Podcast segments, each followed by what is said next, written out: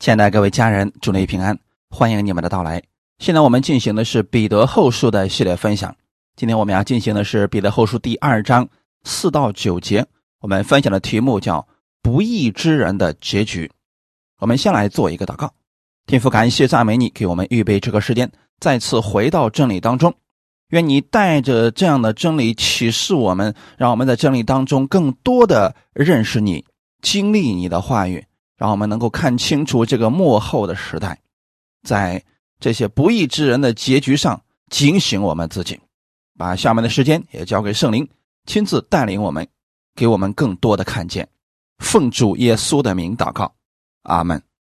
彼得后书第二章四到九节，就是天使犯了罪，神也没有宽容，曾把他们丢在地狱，交在黑暗坑中，等候审判。神也没有宽容上古的世代，曾叫洪水临到那不敬虔的世代，却保护了传义道的挪亚一家八口，又判定索多玛、俄摩拉将二城倾覆，焚烧成灰，作为后世不敬虔人的见解，只搭救了那常为恶人言行忧伤的异人罗德。因为那一人住在他们中间，看见、听见他们不法的事，他的一心就天天伤痛。主知道搭救敬虔的人脱离试探，把不义的人留在刑罚之下，等候审判的日子。阿门。使徒彼得为了证明那些假师傅的结局。引用了圣经，往往有很多信徒一直有一个疑惑，那就是世上有很多作恶的人，他们在世的时候做了很多恶事，难道这个事情就这样过去了吗？难道他们没有神的刑罚吗？当然是有的，这些人无法逃避神的审判，其中也包括假先知、假师傅。这些人败坏了很多的信徒，引导很多信徒走到了坑里边。这些人也是要被神审判的。所以彼得引用了旧约历史上的几个实例，说明神对这些以敬钱为得利的途径的这些人，传讲错误真理的人，神给他们。是有刑罚的。这些人的结局就如同古时候那些不虔诚的人、不敬虔的人一样，神必按他们应得的刑罚施行在他们身上。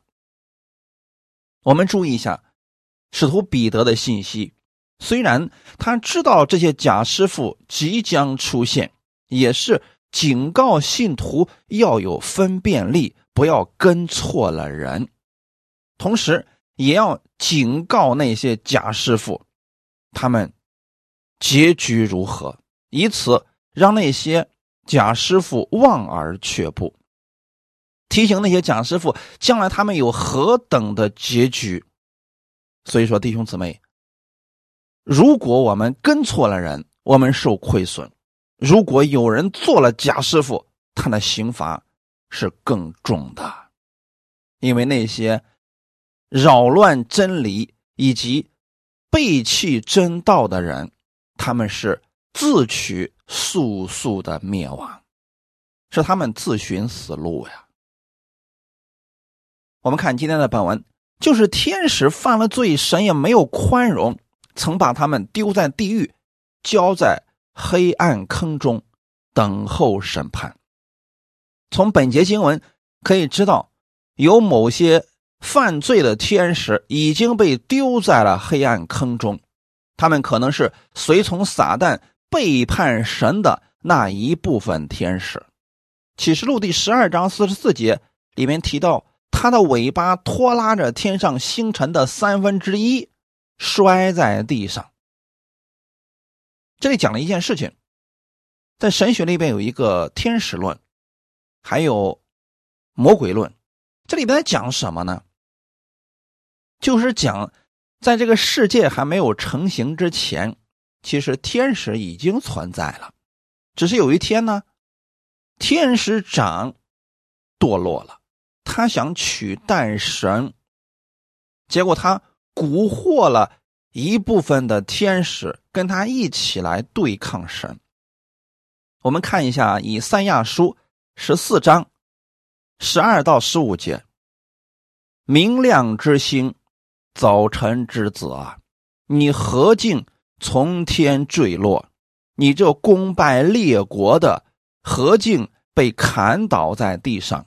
你心里曾说：“我要升到天上，我要高举我的宝座在神众星以上，我要坐在聚会的山上，在北方的极处，我要升到高云之上，我要与至上者同等。”然而，你必坠落阴间，到坑中极深之处。阿门。虽然以赛亚在讲的是地上的某些国家抵挡神的百姓，他们的结局，实际上呢，这些人都是魔鬼的差役。那起初的时候，天使长，也就是路西弗，我们经常所说的天使长，他堕落了。最后成为了撒旦，撒旦的意思就是抵挡者。他抵挡谁呢？抵挡神。他为什么抵挡神呢？这段经文已经把天使长堕落的真实原因告诉我们了。过去的时候啊，他在神面前带领赞美，是天使长各方面都已经是非常好了。可是呢，有一天他心里想取代神。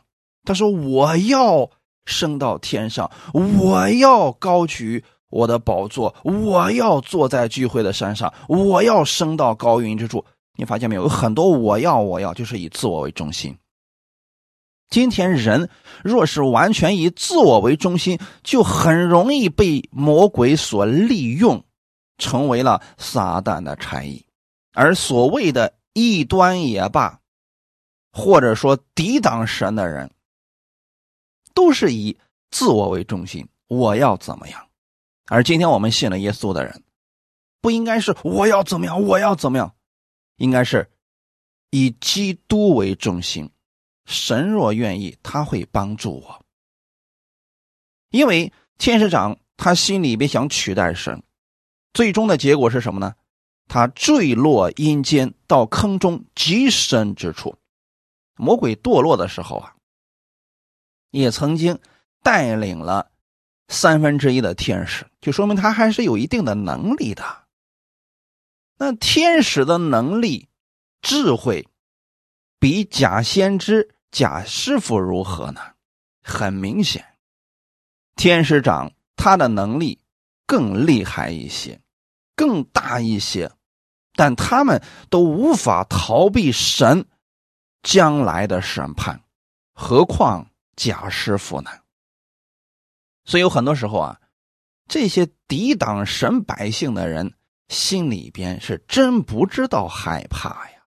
他们不知道他们敌对的到底是谁，为什么神的百姓这么容易被欺负，好像没有还手之力？可他背后的那位父亲极其的强大，敌对他们就是跟神为敌。所以这些人都没有想过自己的后果会如何，还有那些传假道的那些假师傅，他们也没有想过，你今天可以骗了神的百姓，可你如何能够在神面前站立得住呢？你可能确实得到了一点财物，得到了一点利，可你失去的会更多呀。犯罪者本身的能力越大，他受到了刑罚。将愈重，难以被宽容。天使长很明显，神没有给他机会悔改。那跟随天使长的那些堕落的天使们，也没有机会悔改。所以撒旦，神没有给他机会悔改。他虽然是天使长，可我们不一样，因为我们在各方面不如天使。我们的能力很小，所以神并没有照着天使那个方式来对待我们，而是不断的给我们悔改的机会。可惜啊，太多的人就是高看了自己。大家可以想想那些假师傅、那些假先知们，他们到底是为了什么呢？非得把神的百姓带向错误的道路。第五节，神也没有宽容上古的世代，曾叫洪水临到那不敬虔的世代，却保护了传义道的挪亚一家八口。彼得用了例子来说明，上古时代也曾经发生过这样的事情。那么神是如何对待他们的呢？本节的经文主要偏重于警告被盗者和不信者，说明了神如何审判了挪亚那个时代的人，也必审判现时代的假师傅和不信者。当时的人如何因为忽略警告而灭亡，现今的人也必因为忽略救恩。而灭亡。我们看一下《希伯来书》第十一章第七节：挪亚因着信，既蒙神指示他未见的事，动了敬畏的心，预备了一只方舟，使他全家得救，因此就定了那世代的罪，自己也承受了那从信而来的义。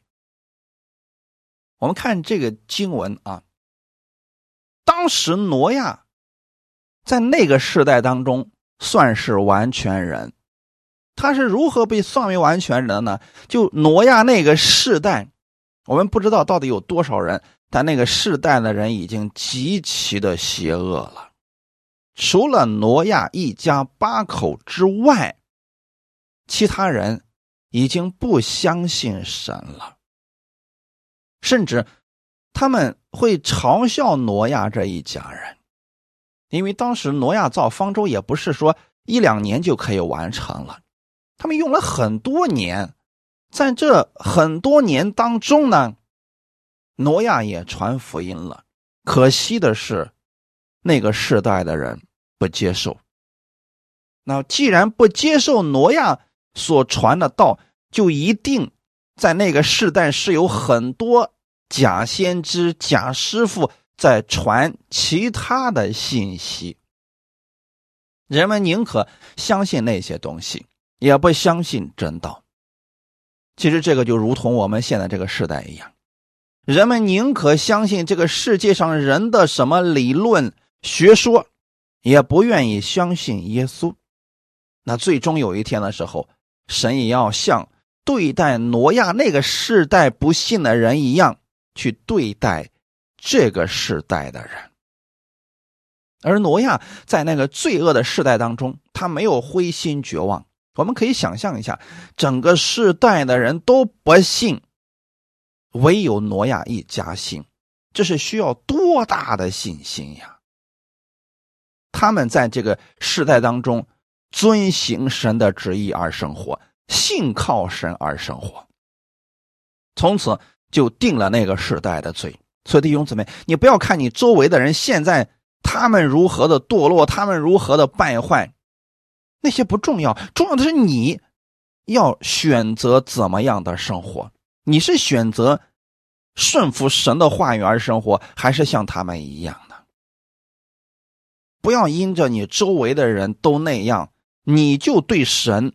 失去信心，那些人是不义之人，他们的结局已经定了，他们要为他们现在的这些行为负责任的。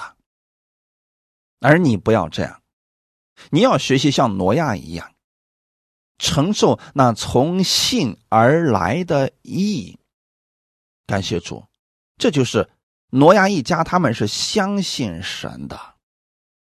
而现今那些照神的旨意在这个世代敬虔度日的人，也是因信被称义了。将来有一天，也必然会定了那些不信者的罪。就有很多人说，在这个时代中，我我没有办法相信。不，有人相信了，你就无话可说了。看今天的本文，传义道的挪亚一家八口，啊，彼得是如何评价挪亚这一家人的呢？说他们是传义道的一家八口。所以弟兄姊妹，他们一家八口都是信主的，表示。挪亚在造方舟、等候洪水来临之前的日子，也一直在传道。这说明他们当时造船应该引起了不小的轰动，因为这个行为实在是太奇怪了，没有人做这个事情，挪亚一家却在做这样的事情，所以可能那个时代的人都过来凑热闹。哎，看看他们到底在干什么？那挪亚就把神的道告诉了他们，说过不久，神要用洪水来灭这个时代，你们跟我一块来造这个船吧。很可惜，那个世代的人不相信他们，所以弟兄姊妹，这就是挪亚所传的道，他所传的道跟神的审判是有关系的。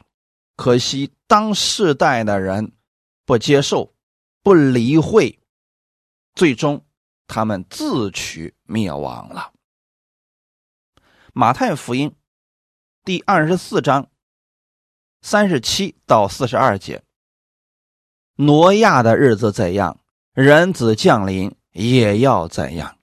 当洪水以前的日子，人照常吃喝嫁娶。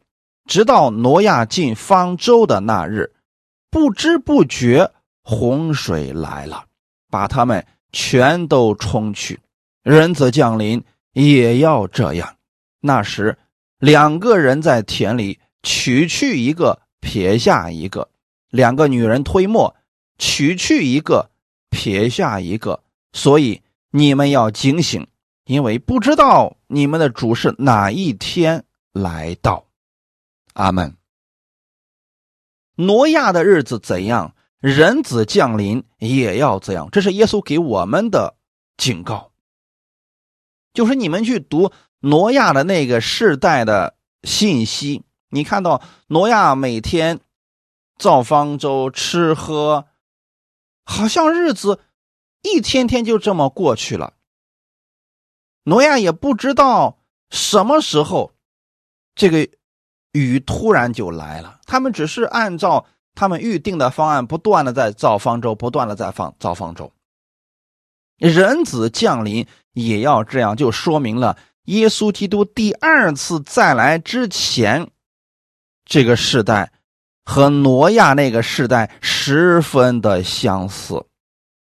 我们看一下三十八节，洪水以前的日子，人照常吃喝嫁娶。这是什么意思呢？就是挪亚在造方舟，在传义道，可是那个世代的人只顾自己，照常吃喝嫁娶，这不就是人间现在最繁华的事情吗？人就为了这些在活着呀，因为他不信神，他就不会去想属天的祝福，他只想着在今世多。得一些，多吃一点，多玩一些。那挪亚可不一样，挪亚在这日子当中，人家是在遵行神的旨意，直到进方舟的那日。这方舟造好了，神就对挪亚说话了：“现在你们都进去吧。”三十九节说：“不知不觉洪水来了”，就说明。洪水来之前没有任何的征兆。阿门，这是我们一定要警醒的部分呢。为什么神要给我们讲这些呢？就是耶稣基督第二次再来之前也跟这个一模一样。我们现在也给世人讲耶稣基督第二次再来的真的日子近了，你们不要在这个世界上贪恋这个世界了，应当把我们的注意力。放在上面了，主来的日子真的非常近了，很有可能我们这个世代的人就能看到耶稣再来了。这个日子说不定马上就到了呢。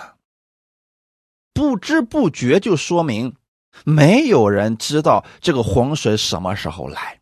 可能挪亚那个世代的人也问过挪亚说：“那你说洪水灭世这日子是什么时候呀？”挪亚可能自己也说不清楚，因为他不知道具体的日子是什么时候。他们就一直造船，所以你想想看，弟兄姊妹，你造了船，你还不知道什么时候洪水灭世，那你造这个船干什么呢？也许是一百年，也许是一千年呢？因为当时的人就是不相信挪亚，就算挪亚告诉他，哦，五十年或者说七十年，他们也不会信的呀。弟兄姊妹，在彼得那个时代，他们都在传讲基督再来的消息了，是过两千年了。基督还没有来，所以很多人说：“你看看，都过了两千年了，那个时候你们就说主快要来，主快要来了，不是还没有来吗？”所以这个日子不会那么快的。那我们今天也是这样讲，这个日子真的近了，仍然有人不相信，他们会相信说：“哎呀，可能还有一一千年、两千年呢，早着呢，反正我们等不到的。”三十九节是说。不知不觉，洪水来了，把他们全都冲去。等他们发现洪水来了，已经晚了。人子降临，也要这样。所以你看到现在这个时代的人越来越邪恶，越来越败坏，这也说明主耶稣再来的日子非常的近了。四十节到四十二节。是给我们的一个警醒，别把这个不当回事儿，别再把你的目光只放在这个世上了。四十节说，那时两个人在田里取去一个，撇下一个，这是基督再来以后要发生的事情。什么情况呢？两个人在田里边，就都在干活，结果呢，不知不觉突然有一个走了，撇下了一个。两个女人推磨，说明正在做工，正在推磨嘛，就说明这两个人并不知道主什么时候来。正在推磨的时候，有一个突然被踢走了。四十二节，所以你们要警醒，因为不知道你们的主是哪一天来的。因此，弟兄姊妹，我们在主再来之前，我们要预备我们自己。我们告诉你们。主来的日子近了，你应该预备自己多做主公。他们不要再为那鸡毛蒜皮的事情整天的烦恼了。阿门！不要再为争名夺利天天去挤破脑袋去算计别人了，没有必要了。主来的日子真的很近了。那么我们就不需要干活了吗？不不不，更应当警醒做工。阿门，就是说，该去田里干活的依然要去，该去推磨的依然要去，该去上班的依然要去，该去做生意的依然要去。只是你的中心，你的焦点要放在耶稣的身上。阿门。我们都在干活的时候，可能突然有一天，我们就被主接走了呢。挪亚那个时代是一个注重吃喝嫁娶的时代，今天的时代。比起挪亚那个时代的人，是有过之而无不及呀。人们心中充满各种污秽、邪恶的意念，各种凶残、诡诈的事情，远远超过了挪亚那个时代的人。神如何不审判这时代的人呢？第六节和第七节，又判定索多玛、俄摩拉将二城倾覆。焚烧成灰，作为后世不敬前人的见解，只搭救了那常为恶人隐行忧伤的艺人罗德。索多玛和俄摩拉的罪恶很大，这是彼得提到的第二件历史事件。我们来看一下。当时，索多玛和俄摩拉他们的罪恶到底是什么？创世纪第十八章二十二到二十六节，二人转身离开那里，向索多玛去。但亚伯拉罕仍旧站在耶和华面前。亚伯拉罕近前来说：“无论善恶，你都要剿灭吗？假若那城里有五十个异人，你还剿灭那地方吗？不为城里这五十个异人饶恕其中的人吗？将异人与恶人同杀，将异人与恶人一样看待，这断不是你所行的。审判全地的主，岂不行公义吗？”耶和华说：“我若在索多玛城里见有五十个异人，我就为他们的缘故饶恕那地方的众人。”这是很有意思一个事情啊，就是当三位天使来找亚伯拉罕，说明了自己要去索多玛和俄摩拉的时候，其实亚伯拉罕的心里也知道俄摩拉、索多玛罪恶极大。但是他没有想到啊，这个城里的人，异人会如此之少，所以他说：“如果这城里有五十个异人，你会不会因为这五十个异人就饶恕这个城呢？”神说：“当然可以，因为这五十个异人，我就饶恕众人。”所以亚伯拉罕不断的在神面前求求，最后是十个人。我们看一下《创世纪》第十八章三十二到三十三节。亚伯拉罕说：“求主不要动怒，我再说这一次。假若在那里见有十个呢？”他说：“为这十个的缘故，我也不毁灭那城。”耶和华与亚伯拉罕说完了话就走了。亚伯拉罕又回到自己的地方去了。我们都说，俄摩拉、索多玛。城里的人罪恶极大，心里所思想的尽都是恶。但是亚伯拉罕没想到的是，这个城里边连十个艺人都没有。从哪里看出来他们是恶的呢？这两个天使去了索多玛城，结果呢，住在了罗德的房子里边。他们起来了。围着罗德的房子，对罗德说：“把这二人交出来，我们要与他们交合。”弟兄姊妹，你们应该知道是什么意思了吧？就这个城里的人已经邪恶到这个程度了，连十个艺人都没有。最后，神用硫磺与火灭了那城。神出手毁灭的时候，一定是。罪大恶极了，所以弟兄姊妹，今天这位主依然是审判的主，千万不要宣讲错了。很多人说了：“哎呀，神是恩典的主，今天因为耶稣在十字架上为我们的罪还上代价了，所以说神不会再审判这个世界。”这话是不对的。如果一个城一个人他的罪恶已经满盈了，而神不审判。显不出他的公义。至今，我们的主依然有审判人的权柄。为什么不审判信徒呢？是因为神不再刑罚信徒，耶稣为他们的罪付上代价了。但那些不信的人呢？那些假师傅、那些假先知呢？他们的罪依然还在神的面前显明着呢。这一点上，弟兄姊妹一定要讲明白了啊！也就是说，我们都在犯罪，信徒他的罪神不再纪念，可不信的人，他们的罪就在神的面前。今天人可以有一个选择：要么你相信耶稣为你的罪付上代价死了，要么你自己承担你的罪恶死了，死后却有审判。而当时索多玛和俄摩拉二城。他们被倾覆是因为罪恶极大。今天你看到有一些人被神审判了，死掉了，那也是神的审判呀。所以对于恶人，我们心里面不要愤愤不平。他们作恶到一定程度的时候，这个程度到底是多少，我们不知道。但是神那一定是有一个标准的，只要他们达到了这个标准。他们就会被神击杀。那这个击杀的方式我们不好说，可能有很多种，但是神是一定会出手的。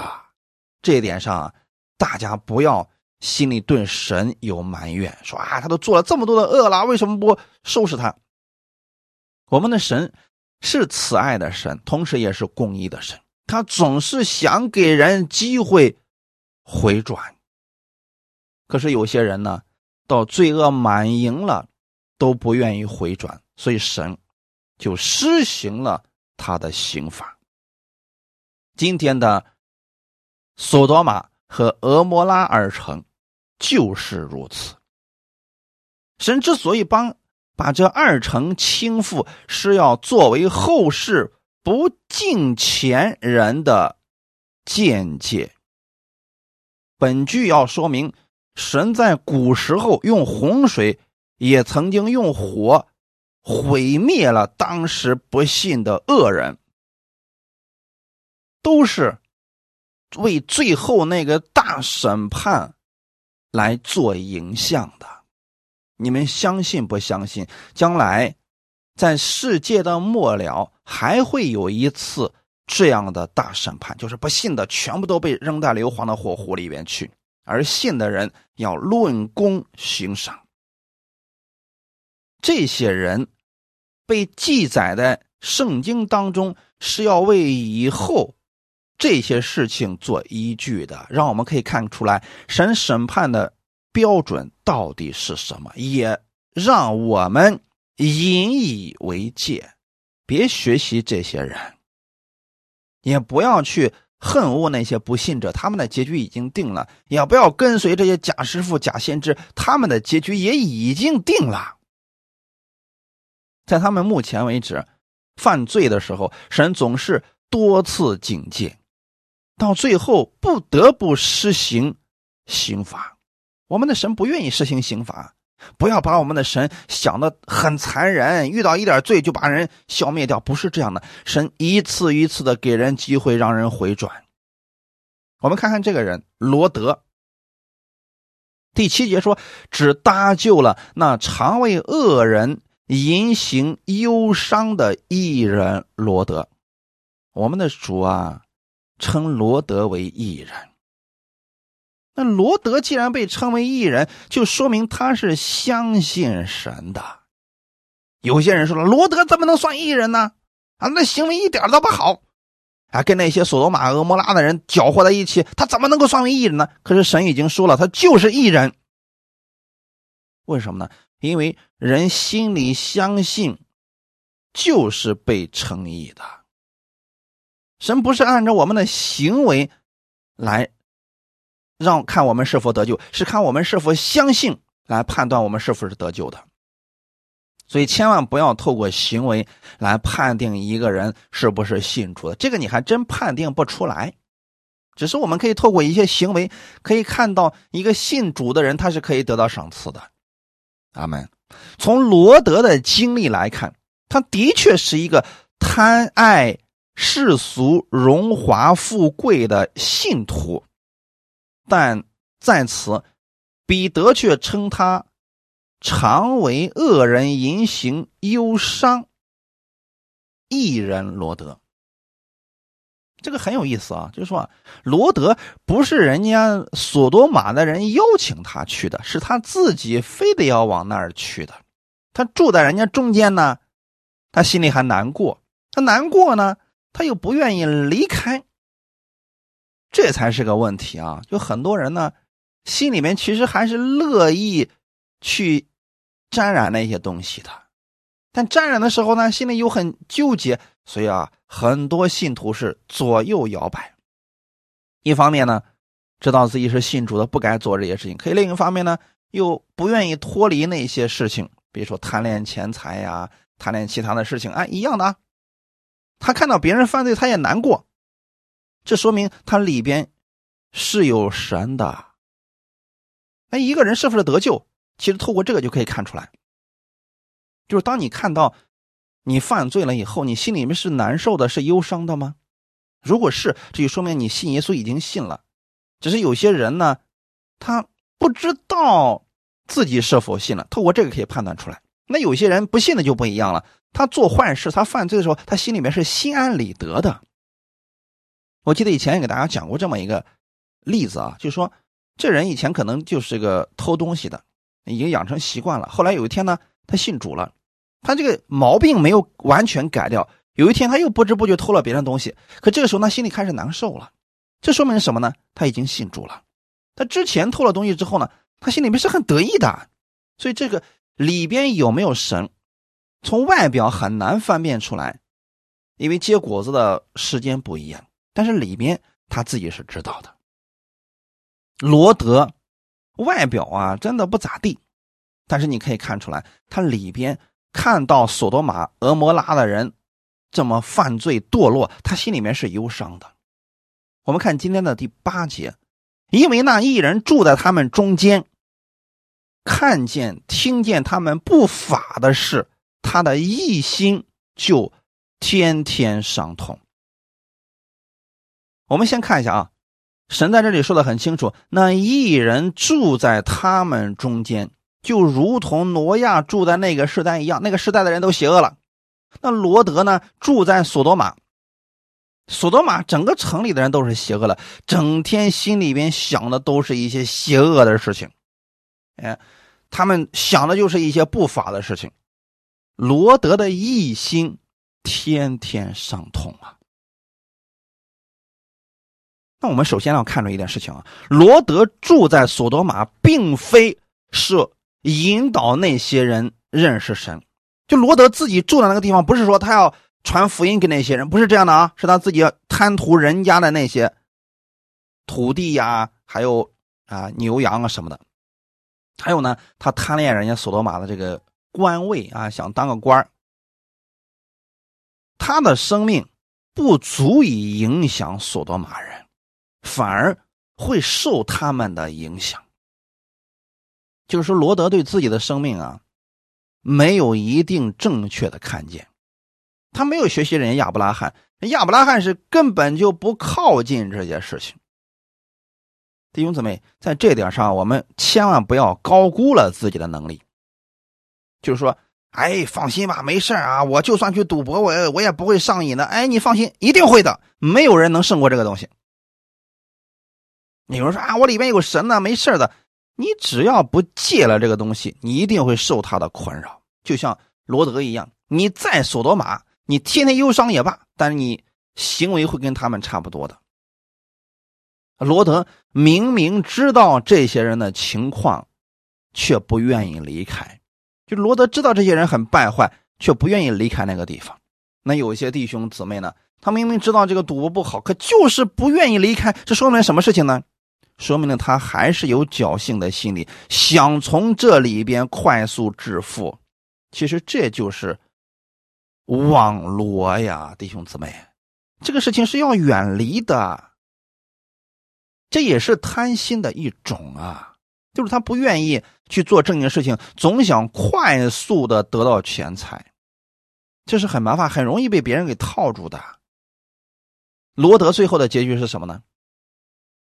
他去索多玛之前，他有很多的牛羊驴仆婢，啊，到最后啊，受索多玛人的连累，一无所有啊。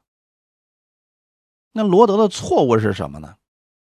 他在错误的地方不肯离开，结局就是失去了原先神赐给他的一切祝福。这是我们需要警戒的部分啊！他自己的女儿呢，也受了那些人思想的影响，就是他不但自己受亏损，跟随他的人也受亏损了。在这里，我想告诉弟兄姊妹，千万不要跟错了人。有些人说：“啊，这个牧师讲的可好了，怎么的怎么的啊？讲的东西我们别人都没有讲过的，都很稀奇的东西。你若是跟随了一个假师傅。”假先知，你的结局就跟罗德的女儿是一样的。罗德自己这个里边心里边是天天忧伤，他觉得啊那些人的行为是错的，可他的孩子可受了那些人的影响呀。这个影响的结果十分的恶劣。我们来看一下《创世纪》第十九章三十到三十二节，罗德因为怕住在索尔，就同他两个女儿从索尔上去住在山里。他和两个女儿住在一个洞里。大女儿对小女儿说：“我们的父亲老了，地上又无人按着世上的常规进到我们这里来。我们可以叫父亲喝酒，与他同寝，这样我们好从他存留后裔。”三十六节到三十八节，这样罗德的两个女儿都从他父亲怀了孕。大女儿生了儿子，给他起名叫摩押，就是现今摩押人的始祖。小女儿也生了儿子，给他起名叫卞雅米，就是现今亚门人的始祖。看到了什么问题？罗德被天使拽出了索多玛之后，跑到了山里边。两个女儿已经受索多玛人的这个败坏思想的影响，结果跟自己的父亲生了孩子。很多人读这一段的时候不理解，说啊，怎么会这个样子呢？啊，弟兄姊妹，这就是他们住在索多玛所沾染的污秽。那这个事情我们可不要高估了自己，也不要说，哎呀，这两个女儿怎么这么邪恶呢？啊，如果我们长期跟这些败坏的人住在一起，跟这些道德思想很污秽的人常常交朋友，你会受他们的影响。同样的，你若是经常听那些稀奇古怪的道，什么人的东西都领受的话，你也会受他们的影响。别高估了自己在这方面的能力了，远离错误的教导，远离假先知，远离假师傅，免得深受其害。切记，切记，切记！你跟随什么人，你就学像什么人。听什么道，你就活出什么样的生活；与什么人做朋友，你的习惯就与他们相似。千万别学习罗德，为了求名利而失去了最好的祝福。第九节，主知道搭救敬虔的人脱离试探，把不义的人留在刑罚之下。等候审判的日子，虽然罗德的行为和那些人差不多，但他内心是相信神的。神并没有让他和那些不义的人一起灭亡，而是让天使把他们救出来。在这里有个名词要给大家解释一下：敬虔。神在这里说，敬虔的人脱离试探。是指罗德，罗德算敬虔的人吗？那很多人都说了，哎，敬虔是指好行为啊，在很多方面都成为别人的榜样，这是敬虔的果子。那敬虔是什么意思呢？依然是心里相信神的人。只要你心里相信神，神就称你为敬虔的人。神会救这些敬虔的人脱离试探的。只是呢，罗德呀，他并没有。结出这敬虔的果子来，但神也没有丢弃他，没有因为他行为败坏就让他跟索多玛和俄摩拉的人一起灭亡，而是让天使把他救出来。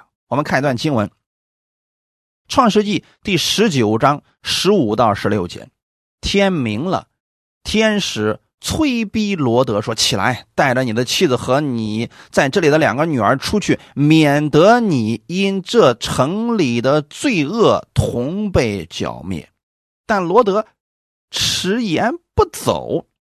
二人因为耶和华连续罗德，就拉着他的手和他妻子的手，并他两个女儿的手，把他们领出来，安置在城外。你看到了什么事情？罗德都在这个份上，他呢还舍不得索多玛呢，还不愿意离开这个城。他为什么不愿意离开呢？在这里好多年了，好不容易混，能够坐在城门口了，好不容易已经得了这么多的牛羊了，结果现在要走，而且什么都不能带，要立刻的离开。你说可惜不可惜？他不愿意离开呀，迟延不走是舍不得。现在已经得着的这些东西呀。弟兄怎么，有多少信徒也是因为舍不得现在眼睛里看得见的这个世界上的好东西，所以把神的东西反而给放下了，太可惜了。罗德就是这样的。那么，因为审判马上就要到索多玛了，所以天使一看他俩不走啊，那怎么办呢？把他们拉出来了呀。可见罗德是多么不愿意离开呀！创世纪第十九章二十六节，罗德的妻子在后后面，罗德的妻子在后面回头一看，就变成了一根岩柱。神已经给他们说了，跑，不要回头。哎，这个罗德的妻子呀，总是不相信回头，他为什么要回头呀？哎呦！自己这么多年所挣的都在这个城里边呢，怎么就怎么就离开了？什么都不能带吗？一回头，变成了一根岩柱，这是很值得我们警戒的一件事情。我们看一下《路加福音》第十七章二十八到三十二节，又好像罗德的日子，人又吃又喝，又买又卖，又耕种又盖造。到罗德出索多玛的那日，就有火与硫磺从天上降下来，把他们全都灭了。人子显现的日子也要这样。当那日，人在房上，器具在屋里，不要下来拿；人在田里，也不要回家。你们要回想罗德的妻子。前面提到了挪亚，后面提到了罗德。耶稣基督再来的时候，罗德那个时候的形象。那个时候的样子，跟耶稣再来的时候非常的相近。那索多玛的人怎么样呢？又吃又喝，又买又卖，又耕种又建。他就说，这些人所有的一切都是为了自己，已经如此败坏了，还是为了自己。到罗德出索多玛的那日，并不是说罗德没告诉他的两个女婿，这两个女婿不相信啊，以为他说的是戏言。不相信神的刑法，所以当罗德出索多玛的那日，神的审判就来到了，他们全都被灭了。将来有一天，我们也要经历这样的事情，就是神要把我们带离这个世界，神要用火灭了这个世界。三十一节说。当那日人在房上，器具在屋里，不要下来拿，什么意思呢？地上的这些东西啊，都是暂时的，别去拿了。但这能记住这一点吗？人在田里也不要回家，就是说，神说离开，你就要立刻离开。你想想看，将来有一天我们回到天国去了，你有什么东西能带走的？你的房产能带走吗？带不走。你的家具能带走吗？带不走。那什么东西能带走呢？你为主传福音的工价赏赐是可以带走的。罗德的妻子因为舍不得自己过去的那些家当，所以他要回头看，结果一无所得，自己的生命也赔进去了。我们如果把焦点、把目光都放在这个世界上，我要多得点我的多赚点钱，多啊挣点名声啊什么的，你会失去这一切的。所以弟兄姊妹，主来的日子近了，不要把你的目光焦点全都放在这个地上了。这些东西都是暂时的，等主耶稣来的时候，这些东西你一个都带不走的。启示录第二十章十一到十五节，我又看见一个白色的大宝座与坐在上面的，从他面前天地都逃避，再无可见之处了。我又看见死了的人，无论大小，都站在宝座前，案卷展开了，并且另有一卷展开，就是生命册。死了的人都凭着这些案卷所记载的，照他们所行的受审判。于是海交出其中的死人，死亡和阴间也交出其中的死人，他们都照个人所行的受审判。死亡和阴间也被扔在火湖里。这。火狐就是第二次的死。若有人名字没有记在生命册上，他就被扔在火湖里。好，弟兄姊妹，你有没有发现两卷在宝座前展开了？其中有一卷是什么呢？死了的人，就世界上所有的人没有信耶稣的，在一个案卷上；而另外一个呢，叫生命册，信的人都在那上面。第一个案卷里面记载的是不信的人，这些人都有了一个相同的结局，那就是扔在硫磺的火湖里。那另外一卷生命册呢？生命册上的人是神要进行审判的，这个审判是论功行赏，就是你为主到底做了多少啊？如果说作为一个信徒啊，他在这个地上只为自己多赚一点儿啊，只为自己多得一些，那么这个呢，神不会纪念这些行为，赏赐是没有的。但是他是为了。灵魂得生命，为了别人得造就，他为主付出了很多。他这些赏赐是被神所纪念的，神要按照他所行的给他赏赐。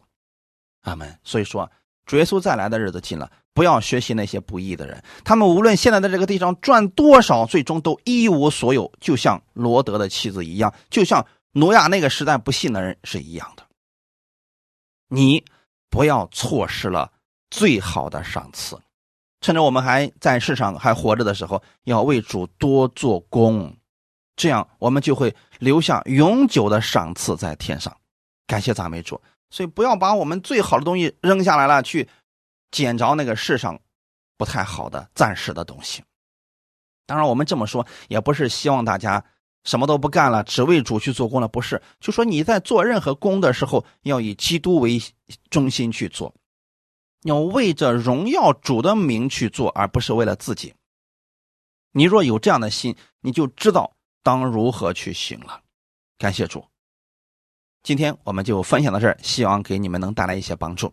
我们来祷告，天父，感谢赞美你，谢谢你把这样的话语赐给我们，让我们知道主来的日子近了。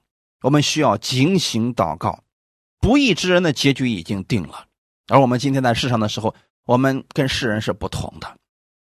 我们的家乡在上面，我们的永久的财宝也在上面，所以我们愿意为了天上永久的赏赐而努力而做工。我愿意为主的名去帮助更多的人，以基督为中心而生活，把基督的爱给出去。我相信这样行对我自己有益处，对我身边的人也是有益处的。我不愿意做那些不义之人他们所做的事情，他们的结局。是我不愿意看到的，主啊，你让我们在这个幕后的时代当中能够警醒自守，警醒祷告。感谢主，让我们知道主你再来的日子近了，我们需要装备我们自己，预备我们自己，迎接你的再来。感谢赞美主，谢谢你，我知道我的生命在你手里边，没有人可以夺去了。我愿意照你的话语而行。感谢咱们你，一切荣耀都归给你，奉。主耶稣基督的名祷告，阿门。